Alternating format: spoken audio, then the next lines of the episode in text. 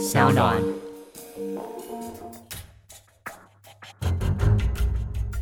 什么是真相？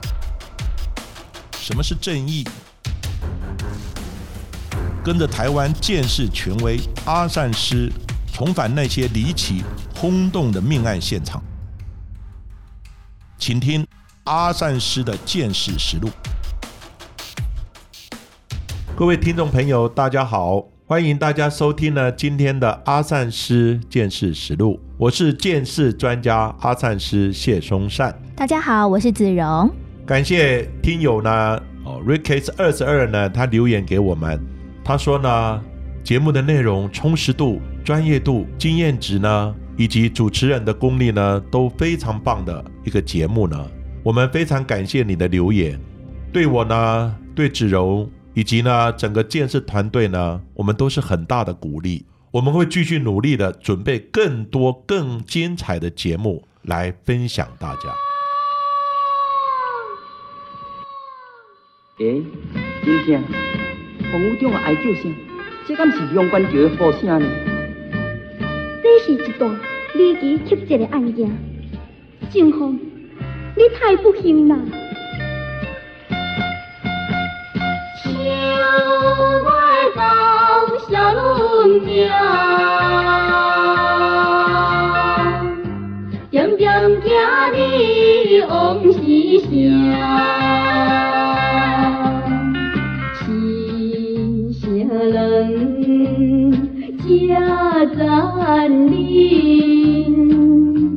做出一阵天大的案件，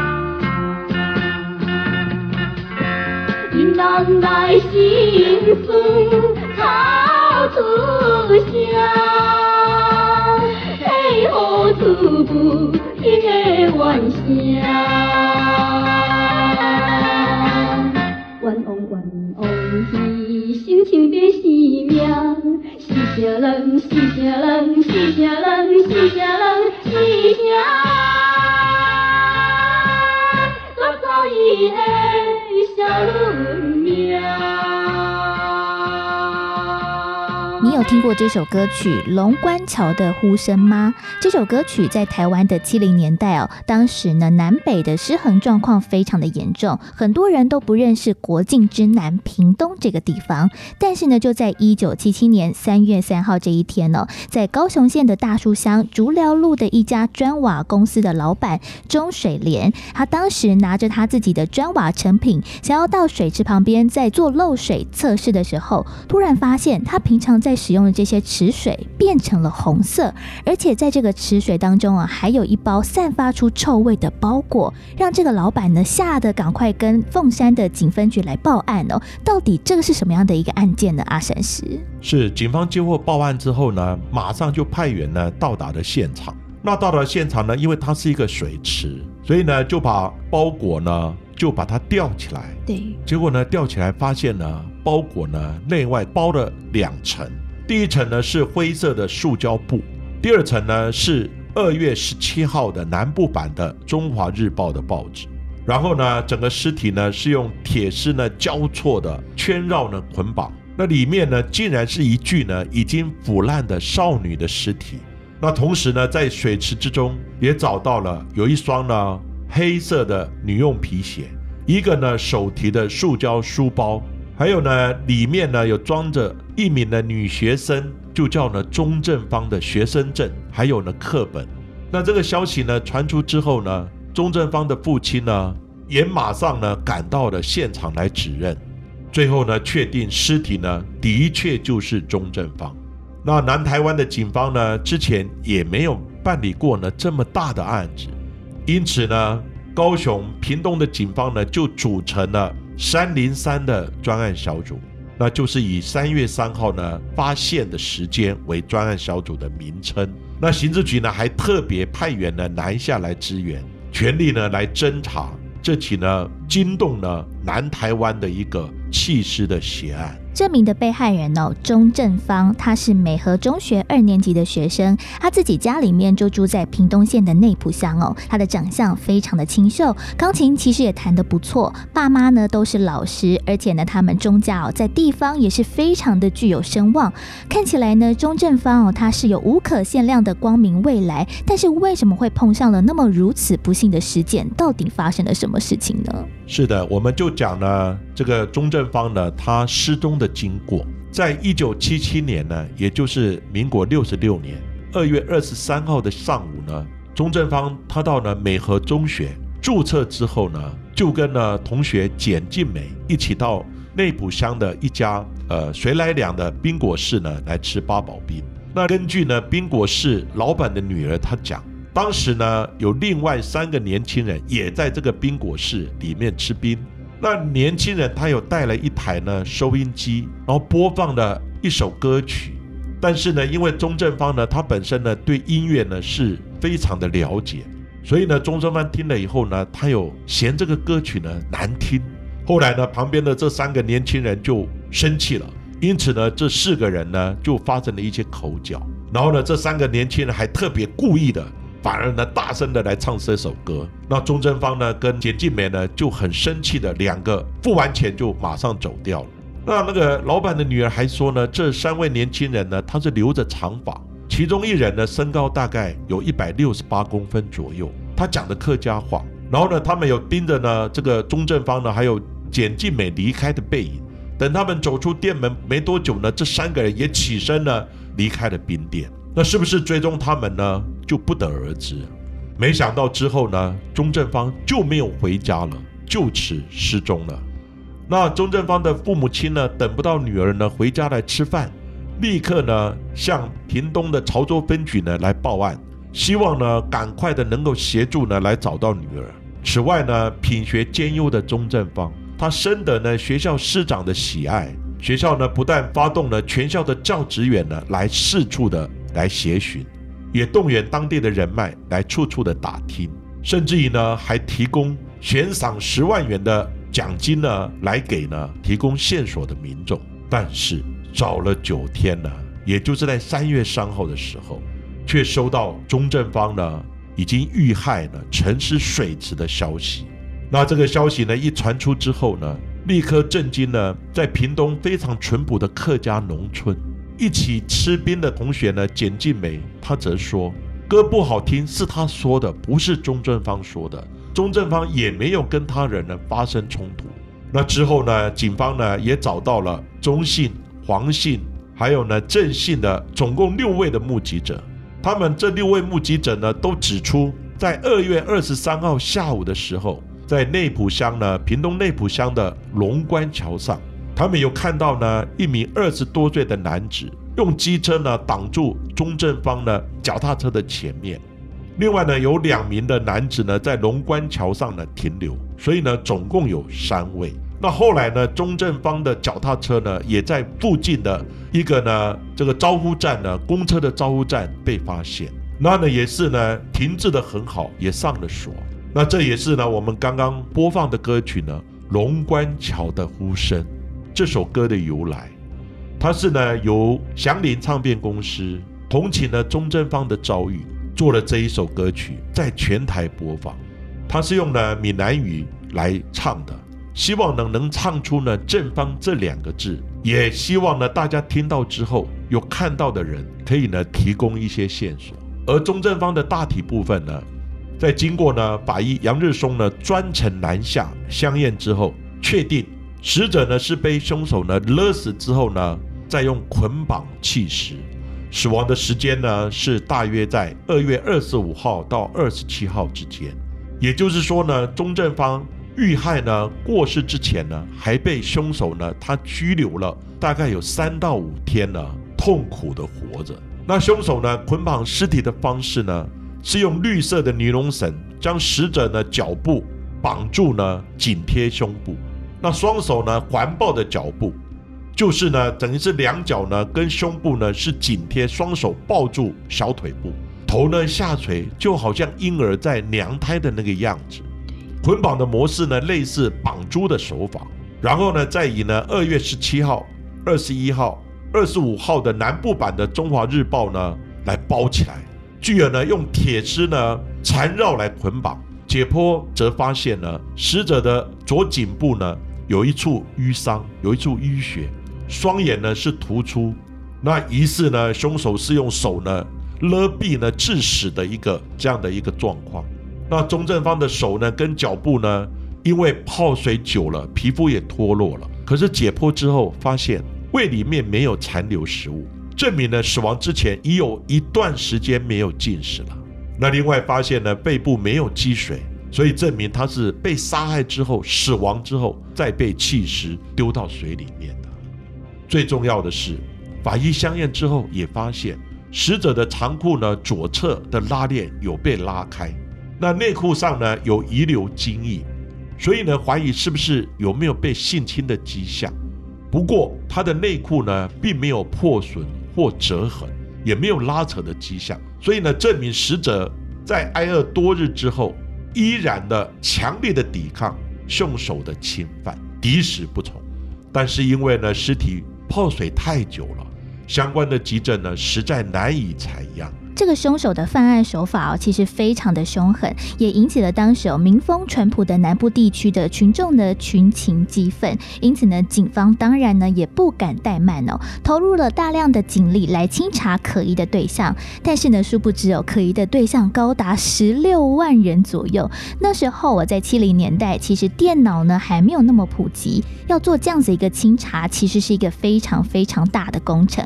但是刚才所提到的那三位领离开冰店的年轻人是真的尾随了钟正方吗？他们就是在龙关桥上面那三个人吗？钟正方到底是不是被这三人绑架杀害的呢？是的，这一起案件呢，其实在当时是非常的轰动。当然，警方呢也动员所有呢可用的警力呢来清查这个案子。所以呢，他清查的对象呢跟投下的警力呢真的是非常的庞大。当然，也希望呢一些民众呢可以提供线索。那后来呢？线索呢？陆陆续续就有人提供相关的讯息。首先是有一位计程车司机呢，他出面提供证词。他指称呢，自己在二月二十五号或是二十六号的晚间呢，十一点钟左右，他被三个年纪呢大概是十七、十八岁左右的年轻人，穿着呢黄色的卡其裤呢，跟有特殊标志的夹克拦车，还带了呢一个沉重的大包裹。三个人原本呢讲说要前往凤山，但车呢刚从屏中呢进入高雄县界的时候，三个年轻人突然要求呢司机停车停车。司机呢根据他们的指示开进了制瓦厂的那一条路，然后三个人呢就扛着大包裹呢来下了车。这个线索呢警方非常的重视，因为呢这个制瓦厂正是钟正方的遗体被发现的地点。龙关桥上也是三名的男性的青年，那计程车内又载了三名的男性青年，那这三个年轻人是不是就是呢？可能因为强暴未遂而杀害仲贞芳的凶手呢？警方呢当然不敢掉以轻心了，非常重视这一条线索，然后呢有要求美和中学提供呢有没有行为不检的男生的名单，先进行清查。结果呢有清查一位。住在呢内埔乡的一位十九岁的年轻人，和一位呢住在高雄市左营区的一个男生呢，因为呢那个学期呢他们都没有去学校注册，也曾经呢被列为呢清查的对象。不过呢经警方清查之后呢，两人涉案的可能性都不大。那警方呢只好呢再扩大了搜查的一个范围。到了三月十五号呢，专案小组又接到一封。没有贴邮票呢，盖着十日的邮戳，从凤山呢寄出来的一封信。那寄件人呢自称是一位学生，他说呢他很后悔犯了这个案子，因此呢有意想要自首。但是呢他希望呢警方能够承诺，如果他自首能够呢获得减刑。那媒体知道这个消息之后呢，立刻呢就大幅的报道，不断的宣传，鼓励呢这位学生呢勇于面对。那警方也期望呢，这个学生真的能出来自首，但是呢，过了许久呢，仍然没有人出来自首。那警方呢，只好拿着呢这个复印的信件，将呢大高雄地区呢高平地区所有的中学生的周记呢拿来做笔迹的鉴定跟比对，最后呢还是找不到。那一直到了呢四月十六号的时候，在高雄呢有一家木器的工厂，那厂方呢发现呢在男厕所的墙上呢有一些字迹，那字迹呢它写着“一时怒火，一时糊涂”等字样。那警方据报之后呢，赶紧呢上去查看，也把呢这些字迹呢把它拍照呢，然后赶紧的进行比对，发现呢这些字跟自首的那个笔迹呢它是相符的。于是呢专案小组呢又调集了各大工厂呢的一些男员工，要他们呢留下的笔迹来进行鉴定，但是呢最后还是没有找到呢类似的笔迹啊。警方的调查呢迟迟没有进展。虽然说呢调阅了非常多的笔记还有鉴定，但是呢，其实在一九七零年代，当时候的监视器还非常的不发达哦。单凭目击证人的证词，想要找到嫌犯是非常非常不容易。但是呢，终于到了五月十号的时候，有人向警方来报案，在屏东县万峦乡的赤山村这边有一个西方道堂后山呢，有一棵槟榔树，上面树上呢居然刻有了。再见，六十六年二月九号，钟正方刘圈圈的字样，但是刘的底下呢，只刻了两个圈圈哦，并没有写出名字。刻字的位置距离地面大概有一百八十公分左右，所以呢，警方就研判刻字的人身高至少在一百七十公分以上。但是为什么只刻了钟正方的名字，另外一个刘圈圈却没有把名字刻出来呢？当然，线索呢，警方之后也非常的重视。那警方呢初步的推论是，因为呢钟正方的家教呢非常严，家里呢不让他谈恋爱，那他也不愿意呢让人家知道他有认识的男朋友，所以呢当他发现呢男朋友把两人的名字刻在树上的时候，他可能就及时的制止对方。但是呢钟正方的妈妈呢，她坚决否认女儿呢曾经在二月九号的时候有去过呢西方道场那个地方。同时呢，警方在清查钟正方的遗物的时候，意外发现呢，钟正方的日记本缺了两页。这两页到底记录了什么？失去这两页的日记的人呢，可能是谁？警方怀疑呢，钟正方的家人可能有难言之隐，因为这个日记呢，一直留存在家里面。那警方呢，侦办方向呢，接连的触礁碰壁。到了十一月初的时候。当时的警政署长呢，孔令成先生非常的焦急，只是呢，刑事警察局呢，严领一些呢草案，建立了新的秘密证人的制度。他们想说呢，证人会不会担心受到报复？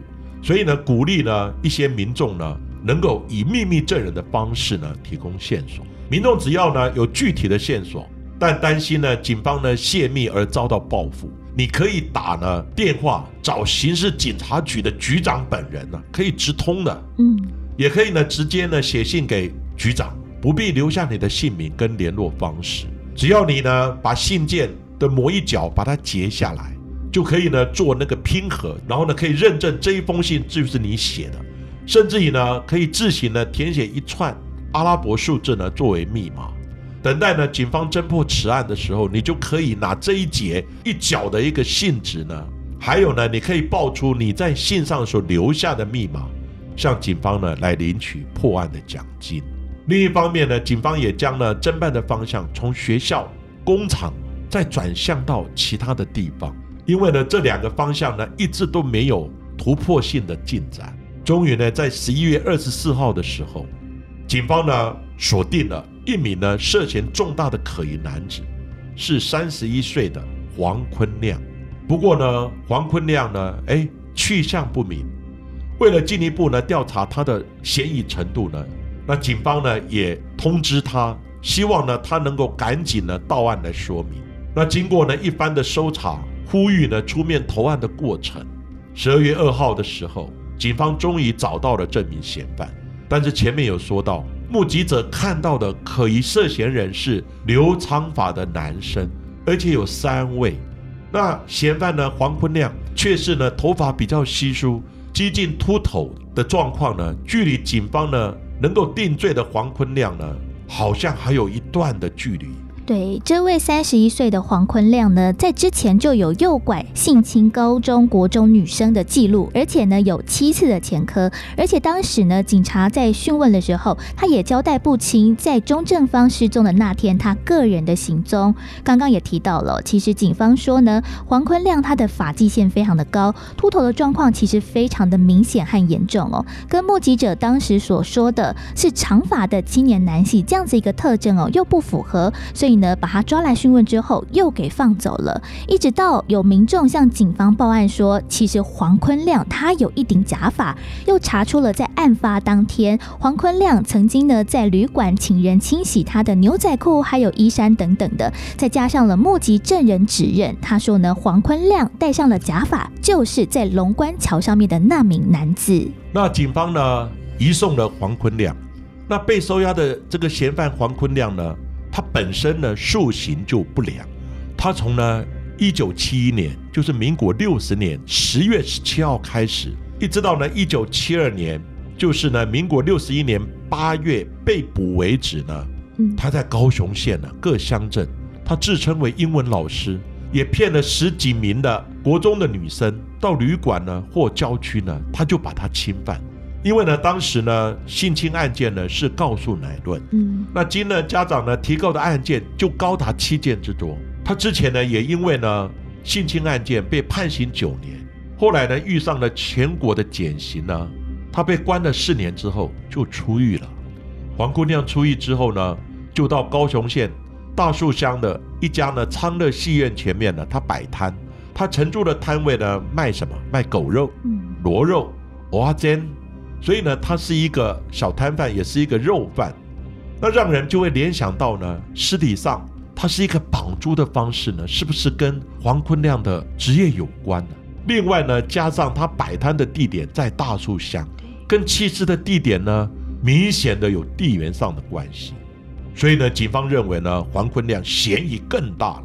此外，前面有说到呢，尸体外面有一层呢，《中华日报》包裹住。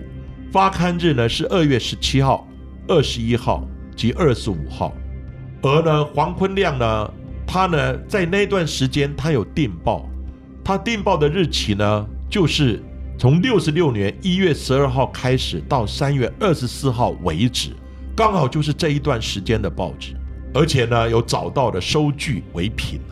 那这个报纸呢，在过年那一段时间呢，它是没有零售的。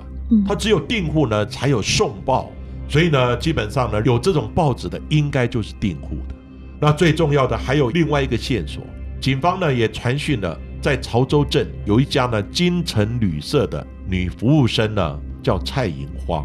那这个金城旅社的女服务生蔡银花呢，她有证明黄坤亮在农历一月呢出事呢，她有住过这里。黄坤亮呢也曾经呢委托她帮忙呢洗白衬衫。跟了一件牛仔衣裤。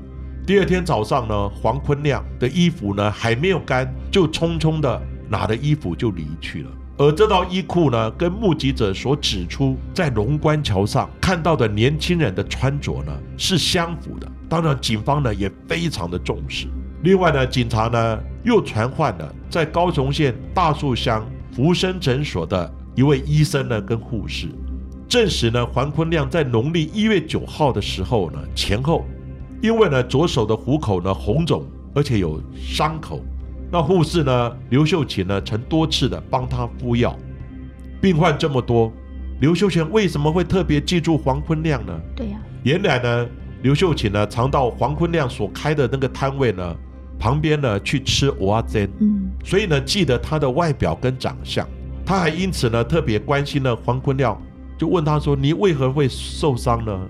黄坤亮回答说：“他是被菜刀划伤的。”可是呢，这个护士呢，他觉得很奇怪，因为伤痕是不规则状，看起来就不像被利器呢所割伤的，比较像呢是被人咬伤的。所以呢，这个线索呢，警方就怀疑说，是不是黄坤亮在性侵呢被害人的时候呢被咬伤的？也因为这样子呢，检警呢也召开了专案会议。讨论呢，是不是要开棺呢？复验钟正方的牙齿跟黄坤亮的左手虎口的齿痕呢，是不是吻合？但是呢，钟正方的母亲呢，坚决的反对。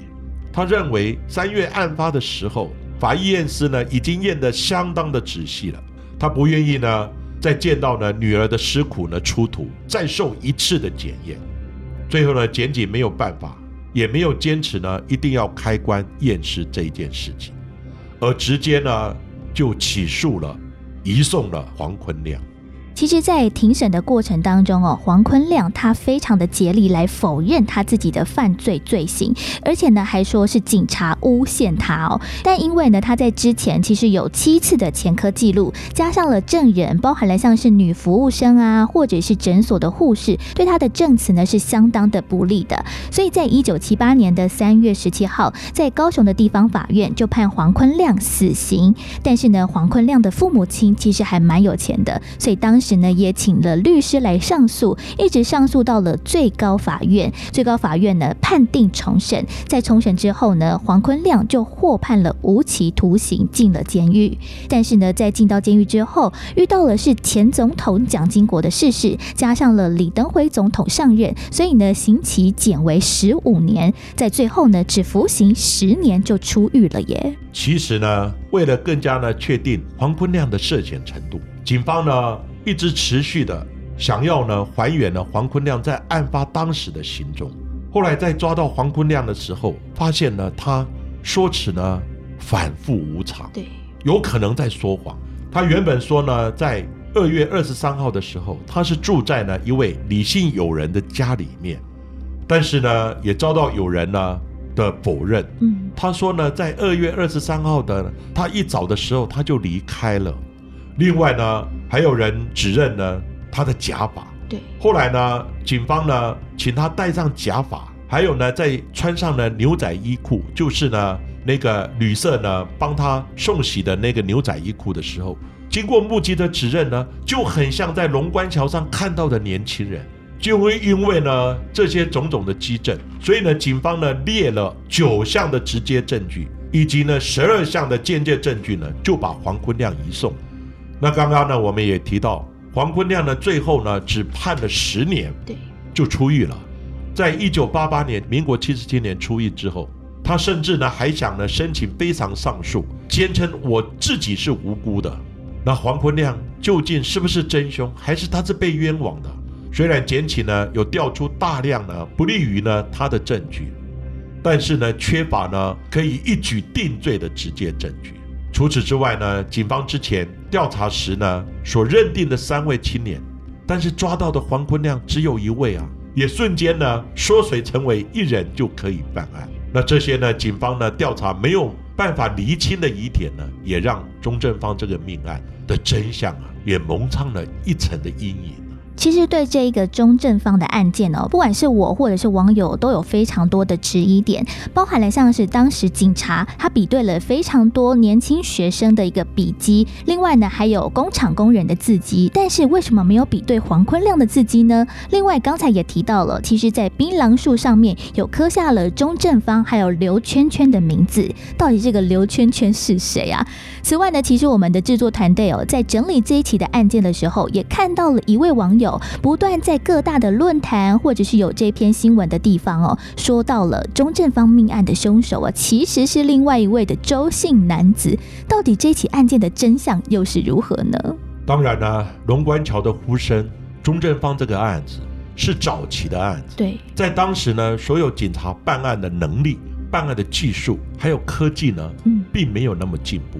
但是呢，在当时呢，我认为。